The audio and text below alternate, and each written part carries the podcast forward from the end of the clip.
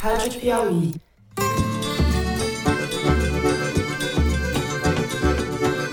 Olá, sejam muito bem-vindos ao Foro de Teresina, o podcast de política da revista Piauí. Vivemos num país democrático, defendemos a democracia, não precisamos de nenhuma cartinha para falar que defendemos a democracia. Eu, Fernando de Barros e Silva, na minha casa em São Paulo, tenho o prazer de conversar com os meus amigos José Roberto de Toledo, também em casa aqui pertinho. Opa, Toledo! Opa, Fernando. Opa, Thaís. Vou me penitenciar com os ouvintes pela minha voz cavernosa, que não se deve à Covid, tampouco à gravidade do momento, é sinusite mesmo. A minha candidatura aqui é porque eu sou contra, igualmente, Lula e Bolsonaro. É porque eles se alimentam um do, do ódio contra o outro para poder estar no segundo turno. Thaís Bilenque, no estúdio Trampolim, aqui na Bela Vista, o famoso Bexiga, bairro de Adoniran Barbosa. Salve, salve, Thaís! Hoje eu preciso puxar, carregar meu sotaque paulistano. Salve, salve, Ah. Fernando. salve, Salve, salve, salve. Thaís! Salve, salve, meu. Alô, bom dia pessoal, bom dia. Aí ó, Vamos, sem mais delongas, aos assuntos da semana. No último domingo, ao oficializar sua candidatura à reeleição, no ginásio do Maracanãzinho, no Rio, Jair Bolsonaro convocou seus seguidores para um ato no próximo dia 7 de setembro, quando o Brasil comemora 200 anos de independência. Modo de dizer, porque não há muito a ser comemorado. Pelo teor de sua fala, o presidente pretende reeditar, a menos de um mês da eleição, o ato de 7 de setembro do ano passado, quando grupos estiveram muito perto de invadir o prédio do Supremo Tribunal Federal, em Brasília, e quando ele próprio, Jair Bolsonaro, diante de uma multidão na Avenida Paulista, disse que não aceitaria mais as decisões do ministro Alexandre de Moraes. Moraes, vale relembrar, que vai presidir o Tribunal Superior Eleitoral nessas eleições. No domingo, Bolsonaro reiterou que, abre aspas, estes poucos surdos de capa preta têm que entender o que é a voz do povo, fecha aspas. A resposta à retórica, ou melhor, a essa verdadeira ladainha golpista do presidente da República, ocorreu na terça-feira por iniciativa da Faculdade de Direito da USP, que lançou um manifesto em defesa da democracia e do sistema eletrônico de votação. O documento veio à luz com cerca de 3 mil adesões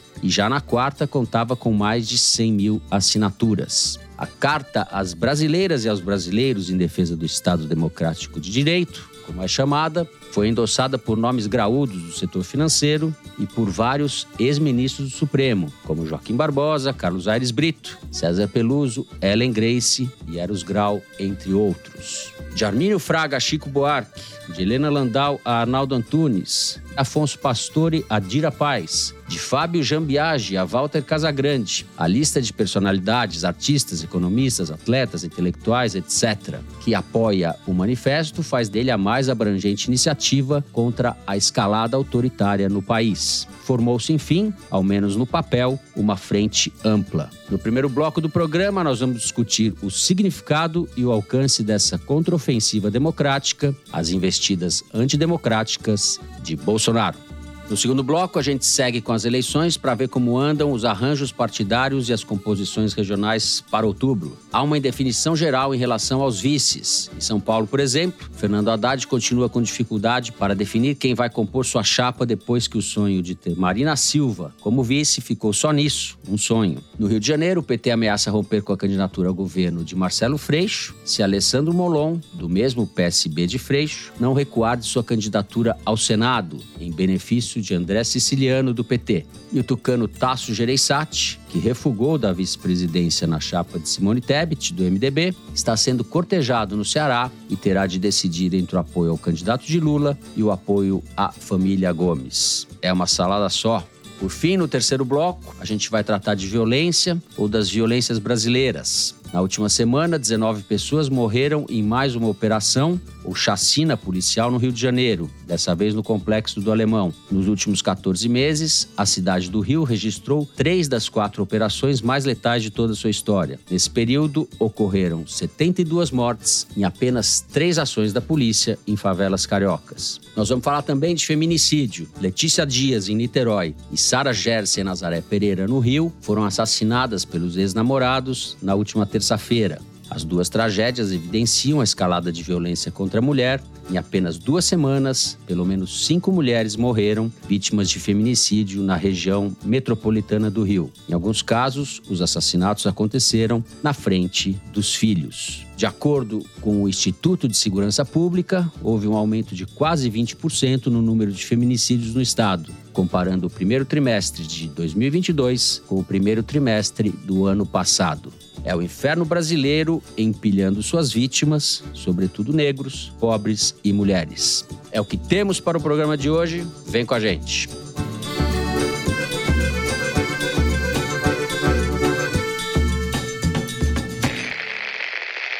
Muito bem. Thais Bilenque, a Carta às Brasileiras e Brasileiros pela Democracia será lida num evento público no pátio das arcadas do Largo São Francisco, Faculdade de Direito da USP, no dia 11 de agosto. Na ocasião também deve ser lido um manifesto da Fiesp, que deve ser endossado pela Febraban, ou seja, as entidades patronais também aderindo fazendo esse gesto pela democracia e juntas essas duas cartas representam uma contraofensiva ao discurso de Jair Bolsonaro a menos de dois meses da eleição. Thais Bilenque, você conversou com várias pessoas. O que, que a gente pode esperar? Qual é o significado ou a força política desse gesto? É, e para dar conta de responder isso, lembrar que um tempo atrás a Febraban refugou de uma iniciativa similar a essa por protestos da Caixa Econômica e do Banco do Brasil. E dessa vez a Febraban está se posicionando, até agora pelo menos favorável, dizendo que vai sim assinar. Então tem um peso tanto assim, né, que o governo Bolsonaro reagiu. O Bolsonaro disse que não precisava de cartinha para defender a democracia, querendo, né, Uhum. desprezar a importância, o simbolismo dessas iniciativas. O Ciro Nogueira, ministro da Casa Civil, dizendo que os banqueiros estavam insatisfeitos por uma perda de receita que ele inventou de 40 bilhões de reais com o Pix. Enfim, eles tentaram tirar o mérito da iniciativa, o que reforça a nossa leitura de que eles se incomodaram com essa iniciativa. Uhum. É, inicialmente, Fernando, essa primeira carta das pessoas físicas, né? Porque a carta da Fiesp, Febraban é mais institucional, de entidades, mas a carta de pessoas físicas teve adesão de 3 mil pessoas e você mencionou algumas delas, né? E aí, quando a carta foi aberta ao público, mais de 100 mil pessoas assinaram em um dia. E nessa quinta, a Mônica Bergamo noticiou que foi alvo de 1.500 ataques hackers. Quer dizer, realmente tem gente que está incomodada. Eu conversei com o Cândido Bracher, que é membro do conselho do Itaú e ex-presidente do banco, e um dos signatários. Ele contou que começou a pipocar em diversos grupos de WhatsApp dos quais ele faz parte a ideia de fazer manifesto, e alguém em algum momento disse: bom, um manifesto é melhor que 300, é melhor que 25. Então, eles costuraram para acomodar as diferenças, né? Costuraram um texto que as pessoas com visões diferentes pudessem se sentir representadas pelo mesmo texto e conseguiram essa adesão. E essa adesão, de fato, comporta diferenças porque você pega, por exemplo, o caso do empresário Gustavo Yosp, que disse: sou antipetista, mas voto no Lula porque defendo a vida e a democracia. Pega pessoas como o próprio Cândido Bracher que acham que um voto útil no Lula no primeiro turno não faz nenhum sentido. E vou aqui reportar o argumento dele. O que ele diz é que a partir do momento que você muda o seu comportamento em função do risco de golpe, você já está admitindo o golpe e o golpe é inadmissível. Ele diz ainda que ninguém está livre de turbulências. Nos Estados Unidos houve turbulência e o que essa carta mostra é que há uma força indubitável para resistir às turbulências. E aí, nas palavras dele, é francamente humilhante fazer o voto útil por risco de golpe, é se dobrar e se der uma ameaça. E quando você faz isso, o discurso de ameaça já está tendo êxito. Ele apoia Simone Tebet, diz que, sabe, tem uma intenção de voto muito baixa, mas é preciso trabalhar para transformar um sonho em realidade. E, enfim, mantém essa posição do que ele vê de, assim, não vamos capitular, né? Palavras minhas agora. A Tebet tem que se transformar de realidade, que é 2%, 3%, 4% em sonho, que seria alguma coisa. Que é, o sonho é a viabilidade da Simone Tebet. Mas, como você falou, o que marca esse documento, a adesão a esse documento, é justamente juntar petistas e antipetistas. Pessoas que não gostam do PT e que, historicamente, têm se colocado contra o PT. Acho que tem uma mistura aí, pela primeira vez, essas pessoas estão juntas. É isso, eu concordo. E tem mais, né? São pessoas, algumas das pessoas que assinam a carta, que não costumam tomar posições assim personificando ou posições mais claras e duras, pontuais em relação a uma pessoa ou alguma questão particular, né? Tem muita gente que assina essa carta que não costuma se posicionar politicamente, fazendo nota de repúdio uhum. a cada fala golpista do presidente. Então, eu vejo esse peso, essa importância de provocar o posicionamento de algumas pessoas, ainda que seja um posicionamento posicionamento cauteloso, mas é um posicionamento de pessoas que muitas vezes não se posicionariam e não tinham se posicionado até aqui ao mesmo tempo que tem esse ponto que eu tô dizendo, tem gente também que acha que a decisão de declarar voto no Lula no primeiro turno é incontornável e qualquer coisa diferente disso não importa, uhum. não tem peso. Mas eu questionei o Alexandre Padilha, que é deputado federal pelo PT de São Paulo e vem tendo interlocução com o mercado financeiro, com empresários, com várias frentes do setor econômico sobre qual que é a leitura dele da importância dessa carta. E a resposta é toda iniciativa que defende a democracia e rechaça a postura golpista do Bolsonaro é positiva para o Lula. E que o diálogo com representantes do sistema financeiro acontece, inclusive, diz ele, que com todos os setores, com todos os representantes do sistema financeiro, inclusive aqueles que não declaram voto no Lula. E aí ele diz assim: uma parte acredita que o Lula é favorito e recebeu bem a construção da chapa com o Alckmin na vice, que o Alckmin é um elemento importante para a adesão desse grupo, ou pelo menos uhum. para aceitação desse grupo, e tem uma parte que tenta antecipar nesse diálogo com o PT algumas medidas na frente econômica que o governo do Lula tomaria a partir de 2023, caso seja eleito. E o que o Padilha diz é que a cada semana fica mais claro e evidente que é impossível detalhar a regra fiscal agora com o mercado financeiro, que é um pleito deles, porque o governo Bolsonaro toma medidas a cada semana que mudam totalmente o quadro e que você não tem noção do tamanho do esforço fiscal que você vai precisar para 2023, mas que essas conversas estão rolando em paralelo ao movimento político de se posicionar contra a ameaça a não respeitar o resultado das urnas que o Bolsonaro faz. Padilha diz que eles estão conversando, inclusive, com aqueles que exigem compromissos fiscais ou detalhamento de medidas fiscais da campanha do Lula, e que a campanha do Lula diz que é impossível porque o Bolsonaro faz medidas que mudam totalmente a avaliação do quadro a cada semana, mas que as conversas estão boas e que eles avaliam que a carta é uma boa iniciativa. Toledo, sua expectativa é maior em relação a esse 11 de agosto ou ao 7 de setembro? Bolsonaro chamou o 7 de setembro dizendo que ia ser a última manifestação. Que não faz nenhum sentido se a gente pensar do ponto de vista da eleição, porque a eleição é só no começo de outubro, né? Quase um mês depois do 7 de setembro. Então, ou ele está planejando tomar outra facada e sumir da campanha depois do 7 de setembro, ou ele está querendo antecipar o fim da eleição. Não deu para entender muito bem o significado dessa frase. Talvez ela tenha até ajudado alguns Faria Limers a se posicionarem, coisa que eles não estão acostumados a fazer. Mas como a política se dá sempre em ações e reações, essas duas cartas que ganharam destaque na imprensa e estão sendo incensadas como exemplos de reação da sociedade civil às ameaças do Bolsonaro, reações, é importante dizer, muito tardias, né? Mas, enfim, antes tarde do que mais tarde. O que me chama a atenção nesses dois manifestos, primeiro é a Fiesp, que era um antro do golpismo até pouco tempo, quando o presidente era o Paulo Scaff, um bolsonarista tardio e oportunista, né, que foi deixado pelo caminho pelo Bolsonaro, merecidamente. Agora, sob a gestão do Josué Gomes, filho do ex-vice-presidente do Lula, José Alencar, mudou radicalmente de opinião. Isso é sempre notável, tendo em vista que a Fiesp não é exatamente um bastião do progressismo. Né? Mais ainda, a Febraban e os banqueiros terem saído do seu castelo na Faria Lima para se posicionar publicamente, mesmo que sob protestos dos presidentes da Caixa Econômica Federal e do Banco do Brasil. mostra algum tipo de coragem e iniciativa. Agora, vamos dar a real dimensão dos fatos desse manifesto. Primeiro, que é uma coisa de extrema elite, seja elite intelectual do Largo São Francisco, seja elite econômico-financeira da Avenida Paulista, onde fica a Fiesp, ou da Faria Lima, onde fica a Febraban. Não tem apelo popular algum. É, os manifestos, mesmo os bem-sucedidos, têm essa característica, né? Ninguém vai passar o manifesto é, embaixo do minhocão, pro sem teto. Seria Sim, ótimo. Mas não, não, são manifestos que partiram de sindicatos ou de movimentos populares. Tem um ah, outro okay. caráter, né? O que me chama a atenção nessa carta é como a Thaís tornou cristalino na explicação dela. As pessoas estão assinando o mesmo documento por razões quase que diametralmente opostas. Uhum.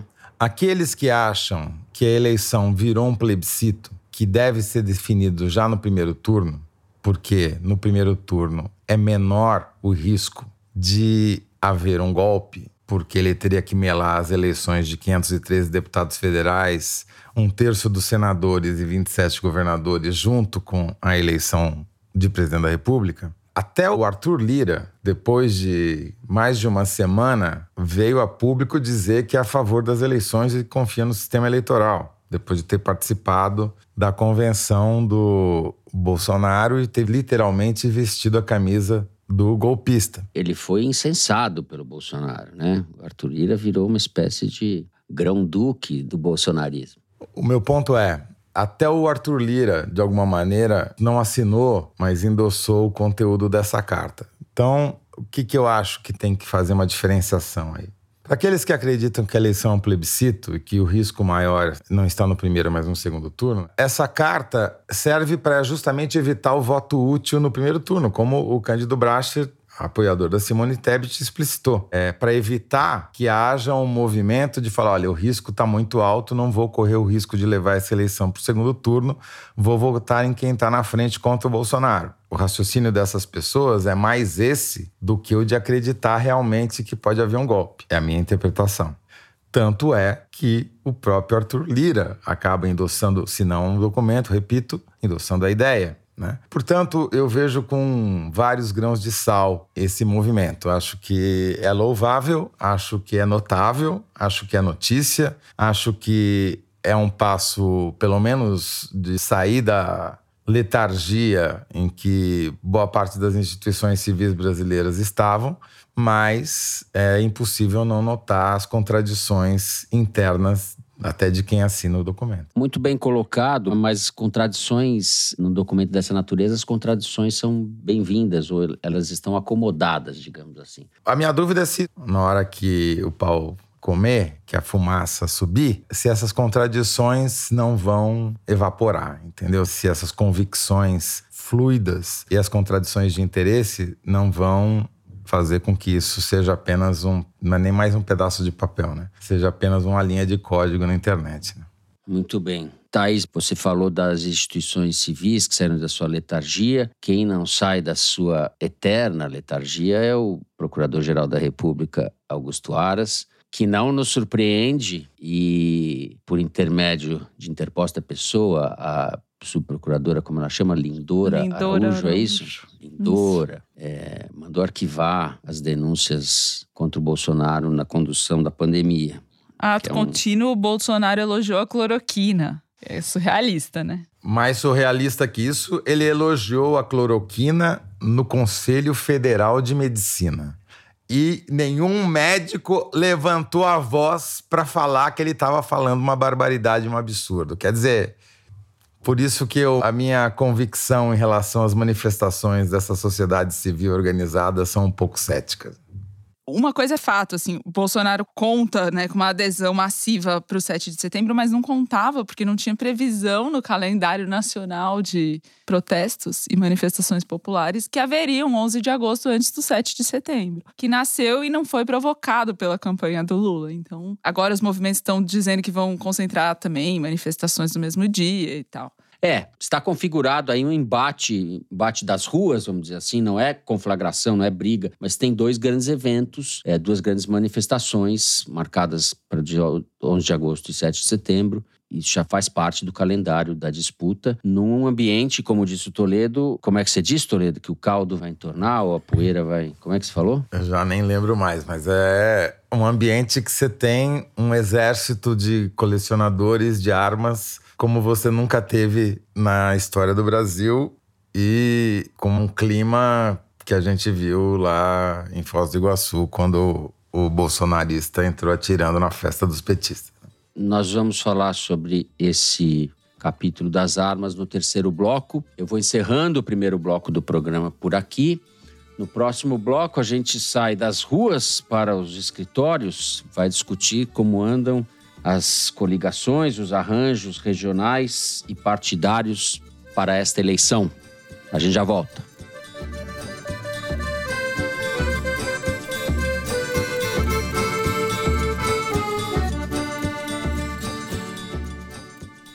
Assine a Piauí exclusivamente digital. Ganhe acesso a conteúdos da revista e do site, além de descontos em eventos da Piauí e descontos em ingressos dos nossos parceiros. Você que está acompanhando o Foro de Teresina, assinante digital, tem acesso exclusivo a edições especiais do podcast de política da revista Piauí. Assine a Piauí Digital é conteúdo que não acaba mais.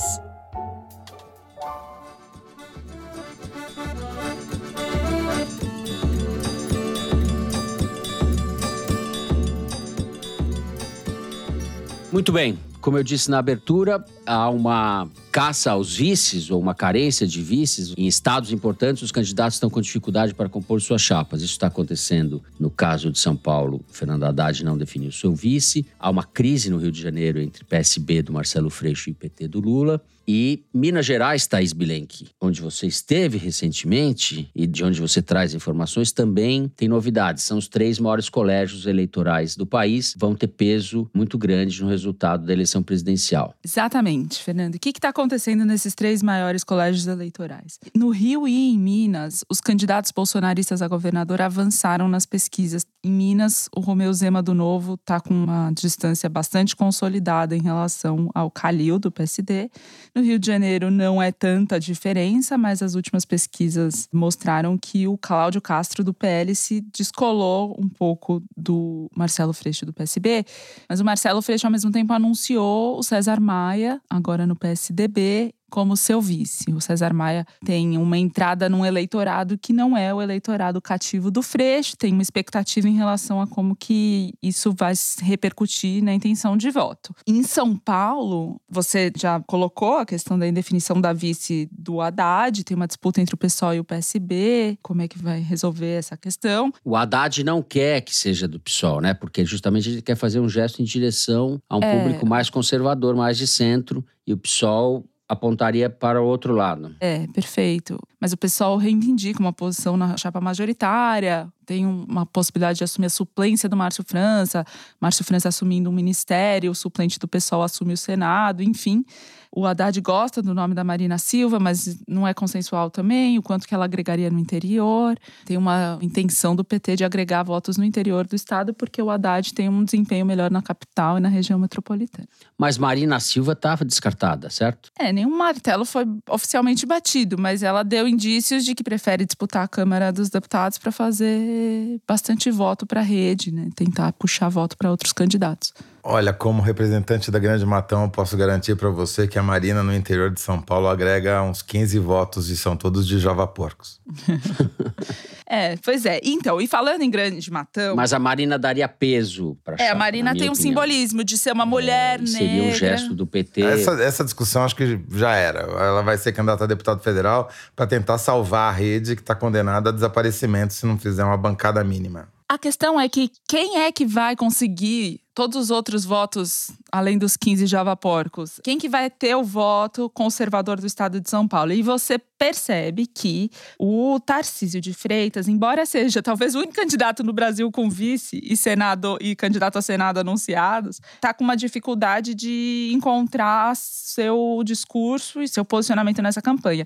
De três, quatro dias para cá, brotou Bolsonaro na campanha dele. Ele começa a postar muita coisa sobre o Bolsonaro, vestiu a camisa também, coisa que ele vinha tentando evitar e vinha tentando evitar na tentativa de ser o candidato moderado da direita tradicional e conservadora do interior do estado de São Paulo, mas deu uma esbarrada, percebeu que estava patinando com esse esforço e agora está tentando encampar o bolsonarismo outra vez. E esse movimento errático está sendo lido na campanha do Rodrigo Garcia como, primeiro, falta de estratégia e falta de convicção mesmo de qual que é o projeto que ele vai encampar. Assim, ele está titubeando. E segundo, na campanha do Rodrigo Garcia, o que eles lembram, o que eles mencionam é: o Rodrigo Garcia tem apoio do PL e do PP, que fazem a base da campanha do Bolsonaro Plano Nacional. Ele tem quase 600 dos 645 prefeitos, um pouco menos do que isso, de, do estado de São Paulo. Ele tem uma envergadura política que é muito difícil de tentar ser avariada pelo Tarcísio de Freitas, ainda mais com essa dificuldade de discurso, de figurino mesmo.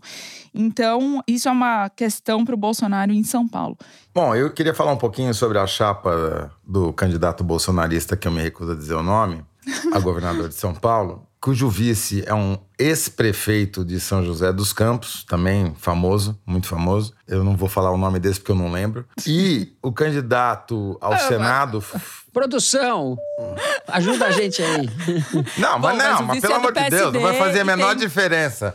Tudo bem, mas ele, ele é do PSD e conseguiu o apoio do Kassab, que é importante no estado de São Paulo. Aqui o Toledo fez uma pegadinha para ver se a produção está acordada. Produção, quem é o candidato a vice de é o Tarcísio? Ramute. É o Ramute, eu lembro o nome dele. Ramute? É. Agregou uns cinco caçadores de javaporcos com essa vice aí.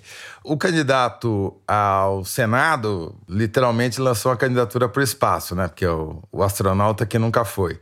E tá rachado porque a Janaína tá correndo por fora, mas conseguiu a proeza de ser candidata pelo PRTB, ou seja, ela não tem tempo de televisão. Vai ser uma candidatura praticamente avulsa, muita dificuldade de decolar e pegar o rabo de foguete que o outro vai deixar. Com isso tudo, a candidatura do Márcio França, do PSB, na chapa do Haddad, virou a candidatura favorita, porque tem estrutura, tem tempo de televisão, tem o Lula puxando o voto, enfim. Tá uma situação realmente peculiar em São Paulo. E a candidatura do Rodrigo Garcia, nem candidato ao Senado tem, né? Nem a vice, né? Que tá com uma disputa entre União Brasil e MDB, ainda não equacionada. Bom, Minas Gerais, Thaís. É o segundo maior colégio eleitoral, tem 10% dos eleitores do Brasil lá. Segundo uma pesquisa do Datafolha recente, 48% Lula, 28% Bolsonaro. Porém, lá, o Zema é favorito, lidera com folga a pesquisa. Tem gente falando em primeiro turno, inclusive, Com tendência de primeiro turno. com tendência de primeiro turno. O Bolsonaro está numa situação complicada em Minas, porque o PL, partido dele, quer indicar a vice do Romeu Zema e o Zema não quer colar no Bolsonaro porque avalia que perde voto de eleitores do Lula que estão dispostos a votar nele em Minas. E eles têm a candidatura do Carlos Viana, que é o senador do PL por Minas, na manga, mas não tem nenhuma convicção, nem, enfim, ele pontua 4% nas pesquisas, é uma candidatura bastante complicada, bem inviável, mas o Zema resiste e o novo, né, o partido do Zema resiste muito a fazer essa aliança com o PL, enfim, que é uma chapa pura, uma situação assim. Eu conversei com o Domingos Sávio, que é deputado pelo PL de Minas, ex-tucano, atualmente bolsonarista de carteirinha, e que diz, assim, que o Zema quer, o Zema já entendeu a necessidade de diálogo, mas o purismo do novo é o extremo da extrema direita. Para ele, o Bolsonaro é só um candidato moderado que é grosso e fala feio, é, mas é um democrata. E o novo, que é o extremo da extrema direita, mas fica ameaçando ao mesmo tempo o novo, dizendo que se não ceder a vice para o PL, a faca no pescoço do Zema na Assembleia vai se repetir, porque nesse primeiro mandato o Zema teve muito problema de governabilidade. E o fato é que o PL não conseguiu fazer essa negociação em Minas, aí deu para o Valdemar, para a Executiva Nacional, o poder de decidir o que faz e ainda não definiu. Então, o Bolsonaro, na prática, está sem palanque e está até aqui com muito pouco recurso para negociar em Minas, que é o segundo maior colégio eleitoral do Brasil. Apesar de o candidato que é simpático a ele, o Zema não esconde isso, apesar de o candidato estar liderando as pesquisas com folga. Uhum. Você mede quão tóxico que é o Bolsonaro num palanque, Sim. né? Ô Zé, toda eleição existem essas dificuldades, ou chapas formadas em cima do laço, etc. Eu me lembro quando o Índio da Costa, surgindo na política, ele era então do PFL, foi o vice do Serra, aos 47 do segundo tempo, em 2010, não é isso? Teve um papel protagonista naquela campanha, né? Porque foi uma pessoa ligada a ele que jogou a bolinha de papel na cabeça do Serra no Rio de Janeiro. Levou o Serra para fazer um exame de traumatismo craniano. Exato, uma tomografia. Agora, a minha impressão é que nessa eleição a gente está, como você bem observou aqui, momentos antes de gravarmos, há um apertem os cintos, o vice sumiu, né? Realmente uma dificuldade muito grande de composição política. É verdade, é meio inédito, Fernando, porque é curioso. Ao mesmo tempo que a chave da candidatura Lula é o seu vice, o Alckmin, que sinalizou que, se eleito, será um governo de frente ampla e não um governo petista.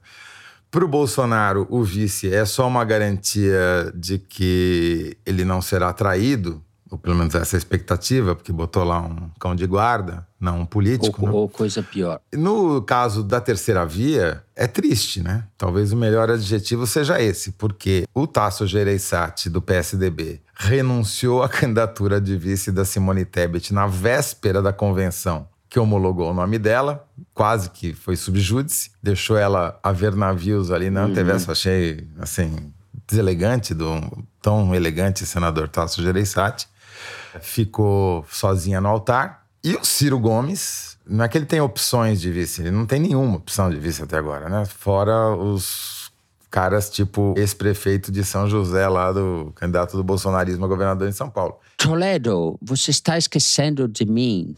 Posso servir? Sim, eu acho que o, o Mangabeira não deve nem ter registro de voto, não tem nem domicílio eleitoral para ser candidato no Brasil. Né? Talvez a vereadora em Harlem, lá em Boston, sei lá onde. Bom, enfim, o Ciro deu uma declaração essa semana que mostra bem o grau de desespero da candidatura. Ele falou que aceitaria, é óbvio, o apoio do Lula no primeiro turno, mas que jamais apoiará o Lula no seu eventual segundo turno contra o Bolsonaro, porque ele já chamou eles de incompetentes e corruptos. Como é que ele vai declarar apoio a eles agora? Porém, ele está declarando apoio ao ACM Neto na Bahia e ao Caiado em Goiás. Isso é o Ciro Gomes hoje, 2022. Sim, ele falou isso em entrevista à Globo News. Vai sair notícia, provavelmente, até o próximo foro, muita coisa.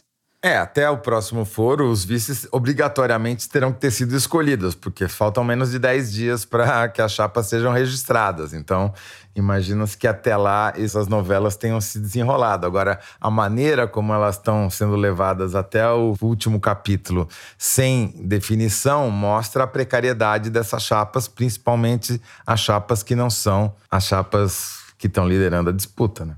Muito bem, o Ciro, como você mesmo disse, Zé, ele é um candidato que vive pela boca e morre pela boca, né? Ele é melhor do que a gente imagina e pior do que a gente imagina ao mesmo tempo. O que me chama atenção é, é uma espécie de soberba, de voluntarismo, um certo ímpeto napoleônico, porque ele está prometendo mudar o modelo econômico e o sistema de governança brasileiro, quase refundar a república, com o Carlos Lupe e o Mangabeira Unger. É quem ele tem do lado dele. Probo Carlos Lupe, representativo Mangabeira Unger. Muito bem lembrado, porque o Brasil já está num semipresidencialismo desde que o Arthur Lira implementou o orçamento secreto obrigatório, de execução obrigatória, e uma aliança que não tem nenhum partido que o apoia, como é que vai governar para enfrentar caso acontecesse uma zica que mudasse todo o quadro da eleição, ele fosse eleito, ele iria governar com apoio de quem? Dos corruptos incompetentes que ele não quer apoiar no segundo turno, ou com o apoio do Caiado e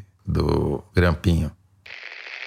Bom, vamos gravar aqui sobre o Datafolha que saiu nesta tarde. A rigor, a rigor, não aconteceu nada nesse último mês do ponto de vista da opinião pública. O Lula tinha 47% e a soma de todos os outros candidatos dava 42% e está exatamente igual. Tem uma variaçãozinha de um ponto a mais para o Bolsonaro, mas está dentro da margem. E o Janones perdeu um ponto, foi de 2 para 1, um, então o resultado é igual. Isso significa que Considerados apenas os votos nos candidatos, o Lula teria chance de ganhar no primeiro turno se a eleição fosse hoje. É uma margem muito, muito, muito apertada.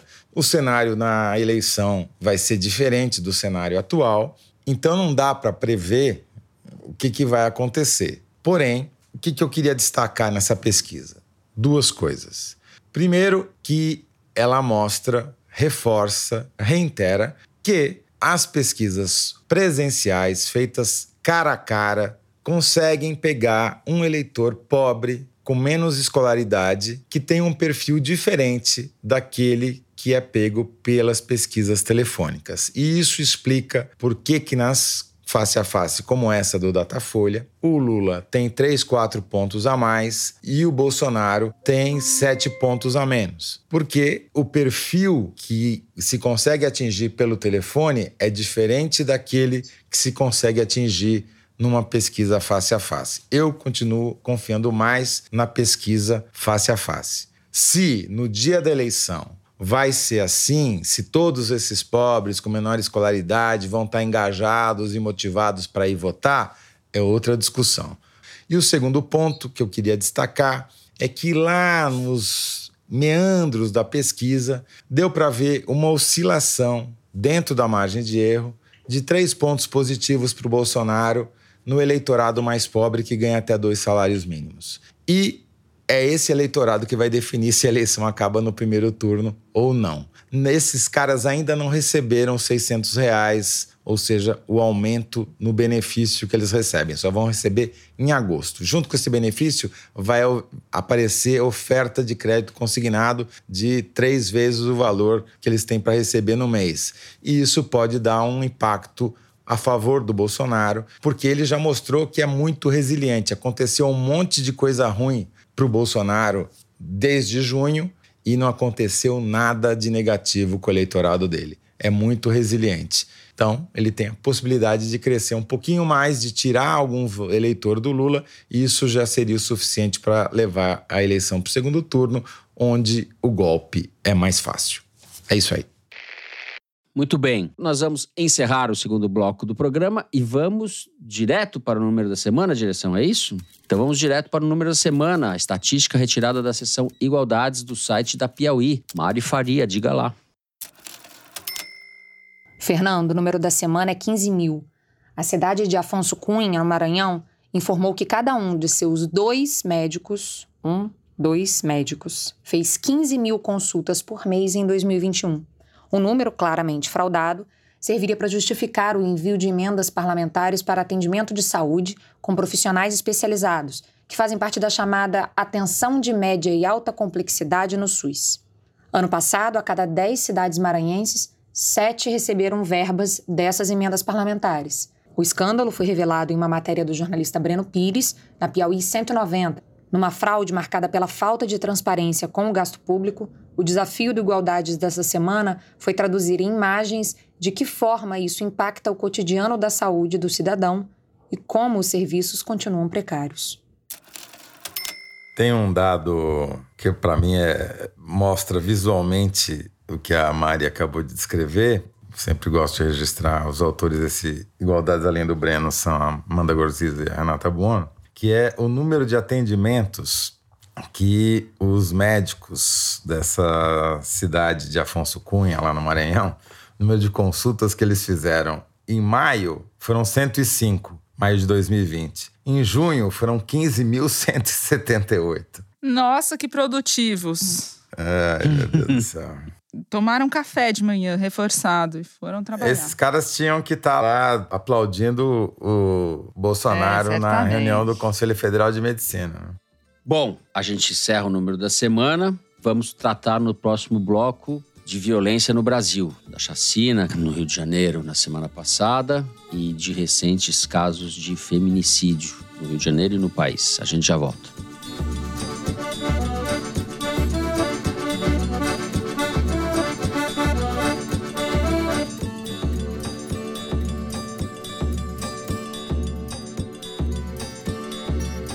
Muito bem. Eu falei na abertura, além da chacina no Complexo do Alemão, ocorrida na sexta-feira passada, os casos de feminicídio que ocorreram no Rio de Janeiro na última semana, que são microcosmos do que acontece no Brasil de forma assustadora. Né? A gente teve, para vocês terem uma ideia, os números são conhecidos, mas vale a pena relembrar: 1.341 mulheres mortas no ano passado vítimas de feminicídio. Os casos de estupro passam de 66 mil no ano passado. Estupros de mulheres já consideradas adultas e de vulneráveis, ou seja, de crianças e adolescentes. Ao mesmo tempo, Thaís, como já se sabe também, mas nunca é demais falar, há uma explosão na concessão de armas por parte do governo, a facilitação da posse e do porte de arma por grupos específicos e por civis em geral. Só esses CACs, como são chamados, os caçadores, atiradores e colecionadores, já somam mais de 600 mil pessoas armadas ou com direito de comprar armas e muitas armas, cada uma delas, no Brasil. Eu estou falando de duas coisas diferentes ou que estão interligadas. Existe uma intersecção entre as duas coisas, mas são manifestações da violência no Brasil. O número altíssimo de feminicídios e essa cultura da violência que atrai, sobretudo, ou na grande maioria, homens. É uma questão de tempo, Fernando. É uma questão de tempo, porque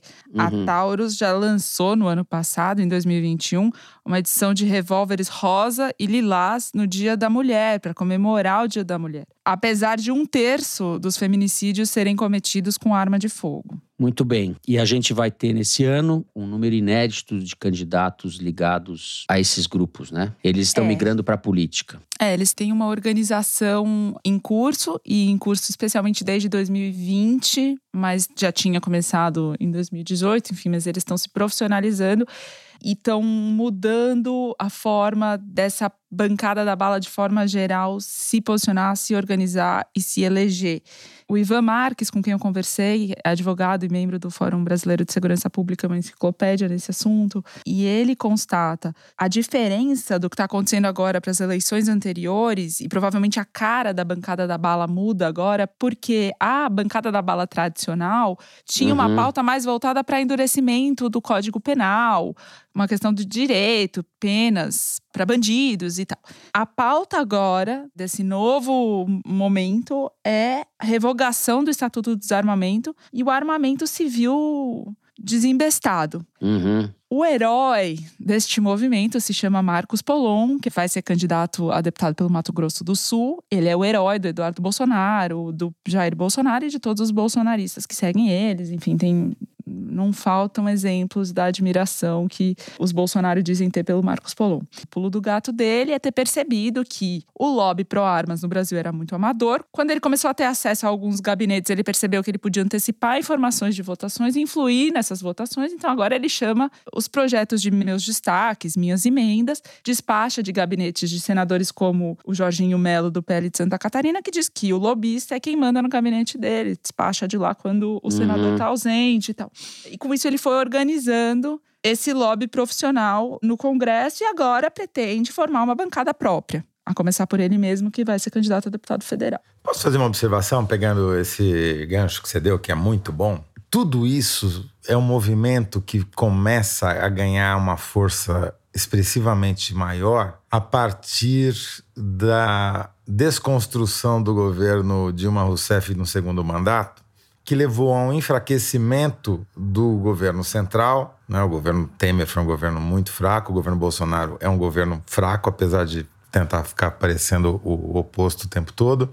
E há um fortalecimento de todo tipo de lobby. As forças organizadas de setores econômicos ou que representam interesses, grupos de interesse, nunca foi tão forte no Brasil. Você teve uma privatização da política nesse período, desde 2015, e cada vez está piorando uhum. mais. Essa bancada que eles estão querendo eleger nessas eleições, os tais CACs, é uma bancada privada do lobby das armas, não é mais o lobby da segurança. Aliás, os caras da segurança, os policiais, os militares, os caras que têm patente e farda, esses estão preocupados em perder espaço nessas próximas eleições porque está havendo uma dissipação dos seus votos. Tem muitos candidatos militares, policiais e estão com medo de perderem cadeiras porque o voto vai ficar espalhado. Já os profissionais do setor, como esses CACs, parecem estar mais bem organizados e concentrando votos em menos candidaturas. É, e a estratégia deles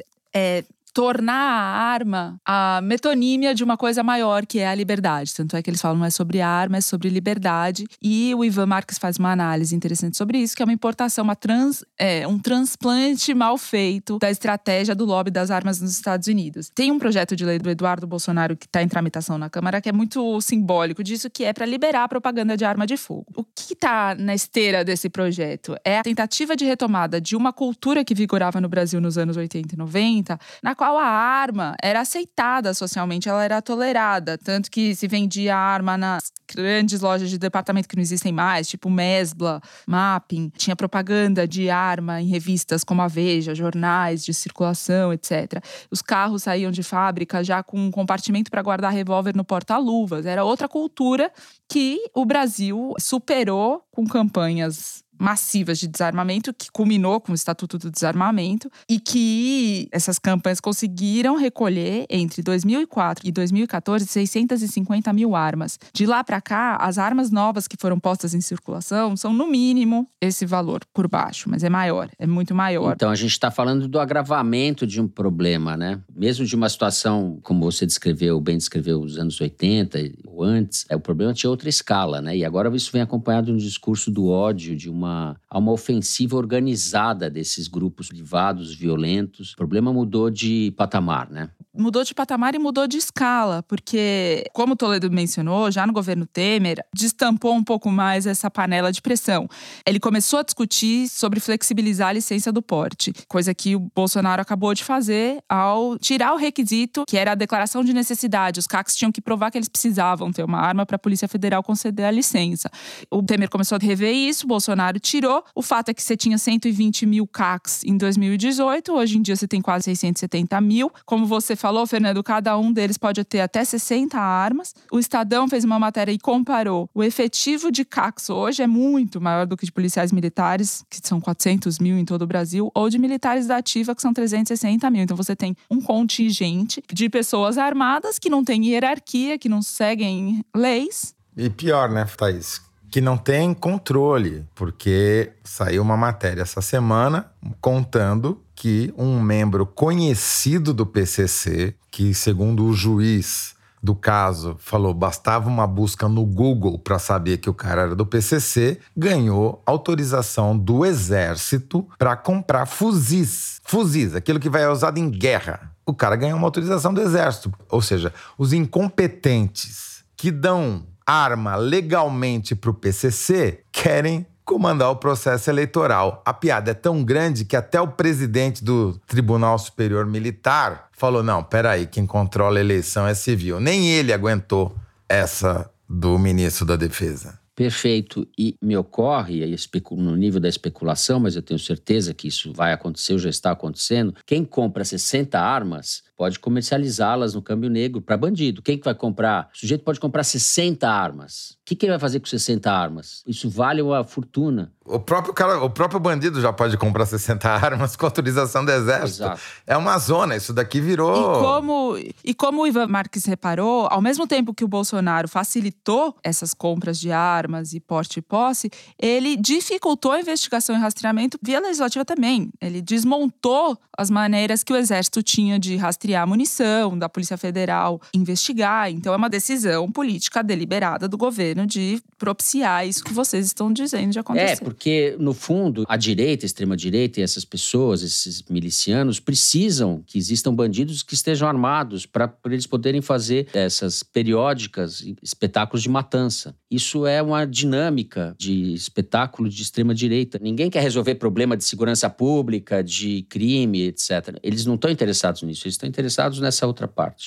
Tem um furo no discurso bolsonarista dizendo que armar a população aumenta a segurança pública, que é, de novo citando Ivan Marques, transplantado dos Estados Unidos, mas não considera diferenças estruturais entre essas duas sociedades que não permitem a reprodução do mesmo discurso de que a arma é um bem de autodefesa. Por quê? Nos Estados Unidos, onde o Ivan Marques mora, uma pistola custa 800 dólares e o salário médio lá, de uma classe média que é muito maior que a classe média brasileira, varia de 4 a 5 mil dólares. É mais acessível você comprar uma pistola nos Estados Unidos. No Brasil, a pistola custa cerca de 5 mil reais, mas aqui mais de metade da população, 52% da população brasileira, ganha até dois salários mínimos. Sem falar o preço da munição. Cada tiro custa de 5 a 8 reais. E você vai num clube de tiro, você não dá menos de 50 tiros. Então não é um produto que você vai lá no mapping comprar com seu salarinho suado, entendeu? É um produto difícil de adquirir. É de rico. É lobby de rico. Eu vou fazer só um paralelo por essa informação que você deu aí dos oito reais por tiro. Tem uma reportagem no site da Piauí que foi ao ar nessa quinta-feira, naquela série Má Alimentação Brasileira, em que uma mãe cujo filho de 10 anos já sofre de graves problemas de saúde pela má alimentação que é a única que ela, infelizmente, consegue proporcionar, à base de uhum. miojo, lamen e salgadinho e salsicha. Ela falava: eu com sete reais conseguia ir no açougue,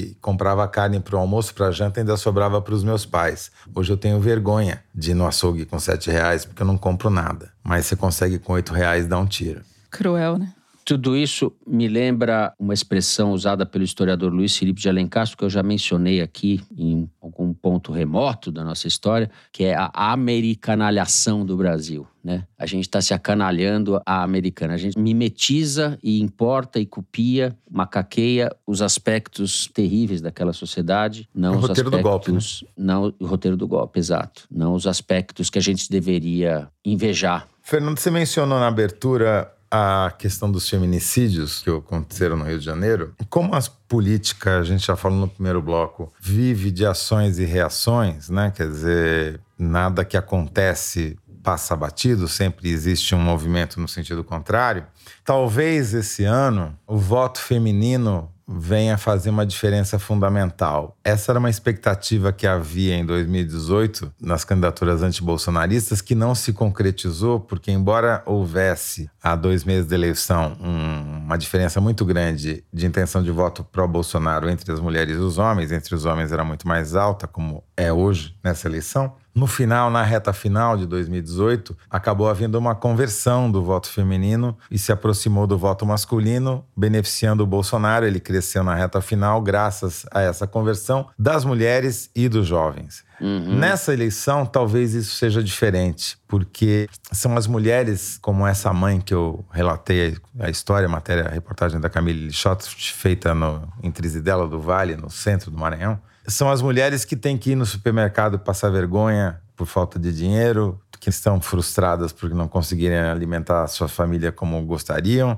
e que estão apanhando mais em casa, segundo as pesquisas qualitativas feitas nessa eleição, sofrendo mais com a violência por causa dessa cultura tóxica masculinizante baseada na violência e na opressão, que essa cultura das armas manifesta objetifica, digamos assim, né? Uhum. Então, posso estar sendo aqui otimista, que é um, um mal que não costuma me... É, acompanhar. Acompanhar, mas pode ser que essa eleição isso mude. Os jovens já estão dando demonstrações de antibolsonarismo muito mais fortes do que os velhos. Isso é uma mudança significativa em relação à eleição de 2018, quando a rejeição ao Bolsonaro era maior entre os eleitores de 50 anos ou mais. Dessa vez, os jovens, segundo revelou essa pesquisa recente do Datafolha em 12 capitais apenas com jovens, a situação do Bolsonaro é muito pior entre eles do que entre as pessoas de meia idade ou mais velhas. Muito bem, com essa boa observação do Toledo e esse espasmo de otimismo, é raro, hein, ouvinte? Você É, passa logo, passa logo. guarde isso porque é raro. Daqui a seis meses vem outro. A gente vai encerrar o terceiro bloco, não tenho mais nada a dizer. Encerramos o terceiro bloco do programa, né, Thaís? Depois dessa, só Tava nos pensando resta... numa vinheta pra gente introduzir. Assim? Vinheta, Quando vier, vier esses arrombos, Exato. a gente fala, opa! Exato. E o Toledo tá otimista. Deve estar errado. Toledo, Toledo tá com febre. Exato, exato. Bom, a gente encerra o terceiro bloco e vamos para o momento em que todo mundo passa vexame, menos vocês, ouvintes. Kinder Ovo. Eu não passo mais vexame porque eu abri mão da minha candidatura no Kinder Ovo para Não, vem o não. público, que é quem ganha quando vocês perdem. Então eu estou aqui apoiando olha os nossos ele, cara ouvintes. de pau. Ah, vocês, é lógico. Vocês não venham, não venham. Eu sou o representante do público e eu, eu fico em silêncio em respeito ao público. Em respeito, claro. não. Tô... Mari, Você não tem chega voto. de, chega de, chega de entretantos e vamos para os finalmente, como diria o Paraguaçu. Pode soltar. Vai. Solta aí, Mari Faria.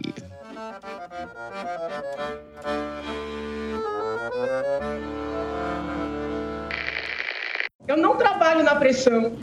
Entendeu? Eu não trabalho na pressão. Eu sou é, a É. Janaína, é a Janaína. Quando Falei me primeiro. pressionam, Eu falei. entendeu? Aí é que eu reajo. Não, você falou, é a candidata, comigo, eu falei o Isso não nome vai dela. funcionar. Nasci e cresci em São Paulo, sabe? Sou da zona leste de São Paulo. Ninguém dá ordem numa pessoa nascida e crescida na zona leste de São Paulo. Eu acertei. Mina. Eu falei a candidata Janaína. Você falou a candidata, depois de 10 minutos, Janaína, pô. Não, o, VAR, o VAR vai mostrar que eu ganhei. Mas eu vou VAR, deixar não vai, Thaís, o VAR tá que sou nem muito a. Tá benevolente. pior que a arbitragem. Eu sou muito benevolente. Não quero benevolência, eu quero VAR. As câmeras são claras. O Toledo não ganhou. Vocês me desculpem, mas eu falei da Janaína dois blocos atrás. Eu tô muito na frente de vocês. Sim, é verdade. É verdade. Inconfundível Bom. essa voz. A deputada estadual Janaína Pascoal. É porque ela tem uma fala muito mansa, né? Muito calma, muito tranquila, quase não grita, né? É fácil de reconhecer. é candidata pelo PRTB, né? Ao Senado Federal. Deputada estadual Janaína Pascoal. Essa triste figura da República. É uma candidatura que vai de aerotrem. Exato. Bom, a gente passa então para o Correio Elegante, momento em que vocês enviam para a gente as mensagens, cartinhas simpáticas. Estou com um e-mail enviado pela Clara Barros, que diz o seguinte: temos uma pequena padaria em Florianópolis e desde o começo da pandemia, entre baguetes e croissants, a rotina da equipe é ouvir o foro toda sexta-feira. Sexta agora, dia 29, faremos quatro anos e tenho certeza que um salve de parabéns de Thaís, Toledo e Fernando deixaria a comemoração mais especial. Quero agradecer à minha equipe maravilhosa e a vocês por nos deixarem mesmo com muita indignação bem informados. Um grande abraço. Clara Barros, parabéns. Parabéns. Salve, vamos, salve. Vamos comer baguetes. Padaria é a coisa mais simpática que existe. Amo pão. É muito legal. Amo pão. Bom, pena que ela tá em Florianópolis, a gente não pode nem pedir um pãozinho de presente, que não dá pra chegar em São Paulo, né? Mas quando a gente for a Florianópolis, a gente avisa, né, Thaís? Opa, vamos fazer uma festa do pão, a festa da baguete. Exato. Que esses quatro anos, Clara, tenham muito fermento e virem 40.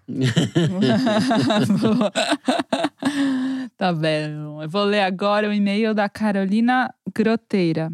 O foro é um dos elementos que me une à amiga Xará e ex-vizinha e Teresiner Carol Pinton. Não há uma semana em que o foro não seja assunto entre nós. Desde as desilusões com os rumos do país, a vontade de cantar foro de Teresina devolva minhas fantasias e ao Kinder Ovo, para o qual contabilizamos nosso próprio placar, no qual ambas falham miseravelmente. Tamo juntas. Destaco ainda as longas horas de estrada, desbravando juntas o sertão de Alagoas ao som da voz da Thaís Bilenque, justamente narrando as papagaiadas do Arthur Lira na Codevasf. Thaís Fernandes é, mandei um beijo para essa minha amiga, que semanalmente lhes prestigia, que faz aniversário dia 27 e que é muito especial para mim. Um beijo para as Caróis, Carol Pinton e Carol Groteira também. Beijo pras Caróis. Carol, Beijo, Carol, Carol.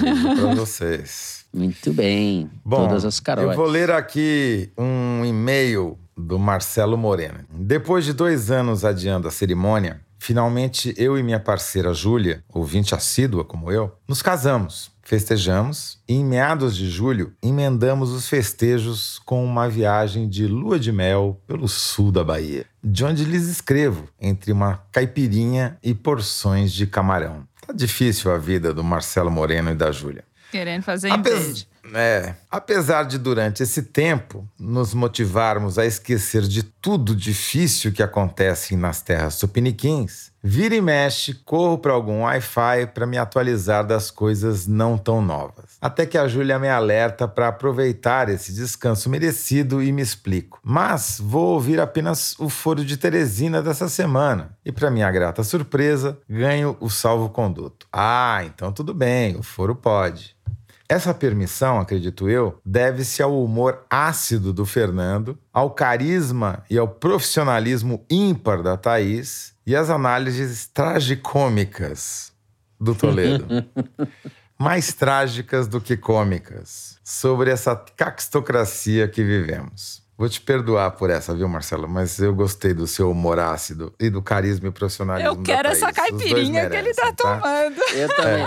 Esse humor ácido é a coisa gaysista, tá ok? É, É humor ácido, sabor limão. Ácido e hétero. Humor hétero.